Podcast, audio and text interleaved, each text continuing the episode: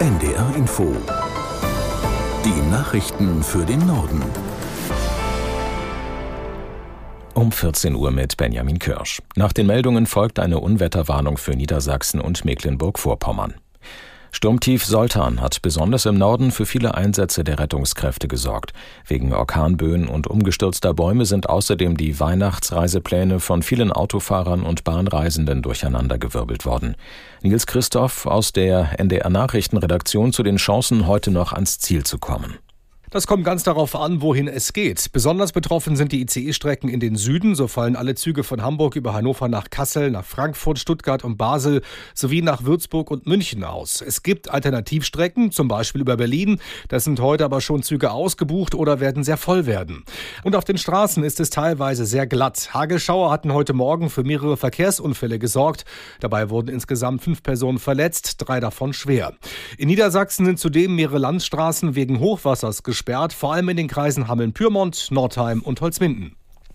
Nach dem Schusswaffenangriff in der Prager Karls-Universität gestern ist offenbar ein weiteres Opfer gestorben. Damit erhöht sich die Zahl der Toten auf insgesamt 15, darunter 14 Unbeteiligte und der Schütze.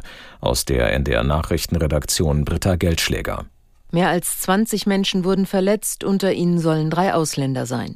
Die Polizei bestätigte unterdessen die Vermutung, dass sich der 24-jährige Täter selbst das Leben nahm. Das Motiv des Mannes, der Student an der Karls-Universität war, ist aber weiter völlig unklar. Fest steht wohl, es gibt keine Hinweise auf eine Verbindung zum internationalen Terrorismus und der Schütze war ein Einzeltäter. Die tschechische Regierung rief für morgen eine eintägige Staatstrauer aus. Fahnen sollen auf Halbmast wehen, die Lichterketten am Weihnachtsbaum auf dem Altstädter Ring sollen erlöschen.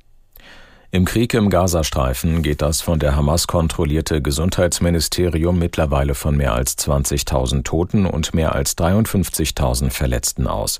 Die Zahlen lassen sich zwar nicht unabhängig überprüfen, aber auch die Vereinten Nationen und andere Länder halten sie für plausibel. Aus Tel Aviv Jan Christoph Kitzler. In der Stadt Khan Yunis im Süden werden die Kämpfe derweil heftiger. Israels Armee hat zusätzliche Truppen geschickt, um auch dort Infrastruktur der Terrororganisation Hamas zu zerstören und Hamas-Kämpfer zu töten. Aus dem Gazastreifen waren vor allem gestern wieder zahlreiche Raketen auf Israel abgefeuert worden.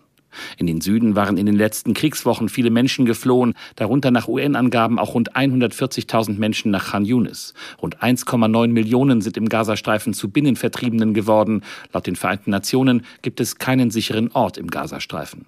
Mehreren UN-Organisationen zufolge leiden Hunderttausende im Gazastreifen inzwischen an Hunger. Laut der WHO breiten sich dort Infektionskrankheiten sprunghaft aus.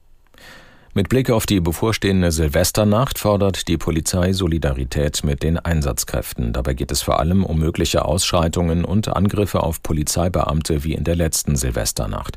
Aus der NDR Nachrichtenredaktion Amir Brecht. Es sei wichtig, dass Passanten sich gegen Angriffe auf Einsatzkräfte verbal wehren und ihren Unmut äußern, sagte der Vorsitzende vom Bund Deutscher Kriminalbeamter Peglo den Zeitungen der Funke Mediengruppe. Dieses Verhalten könnte laut Peglo in solchen Situationen deeskalieren. Silvester sei jedes Jahr eine Ausnahmesituation für die Sicherheitskräfte in Deutschland, so der BDK-Chef. Zuletzt hatte Bundesinnenministerin Faeser von der SPD vor erneuten gewalttätigen Ausschreitungen an Silvester gewarnt. Vor einem Jahr waren in der Silvesternacht in mehreren Städten Polizisten Polizisten und Feuerwehrleute attackiert worden, unter anderem mit Böllern und Raketen. Die letzten noch verbliebenen Truppen Frankreichs sind aus dem Niger abgezogen. Das hat die Armee des von Militärmachthabern regierten Sahelstaates verkündet. Aus Rabat Kai Küstner.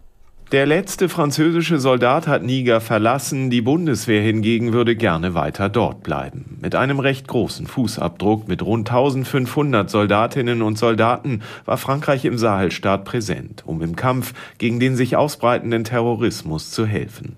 Doch mit dem Militärputsch Ende Juli verlor Paris sozusagen über Nacht einen der letzten verbliebenen Partner in der Region. Die neuen Machthaber schürten antifranzösische Stimmungen im Land, wiesen den französischen Botschafter aus, und verlangten den Abzug aller französischen Truppen.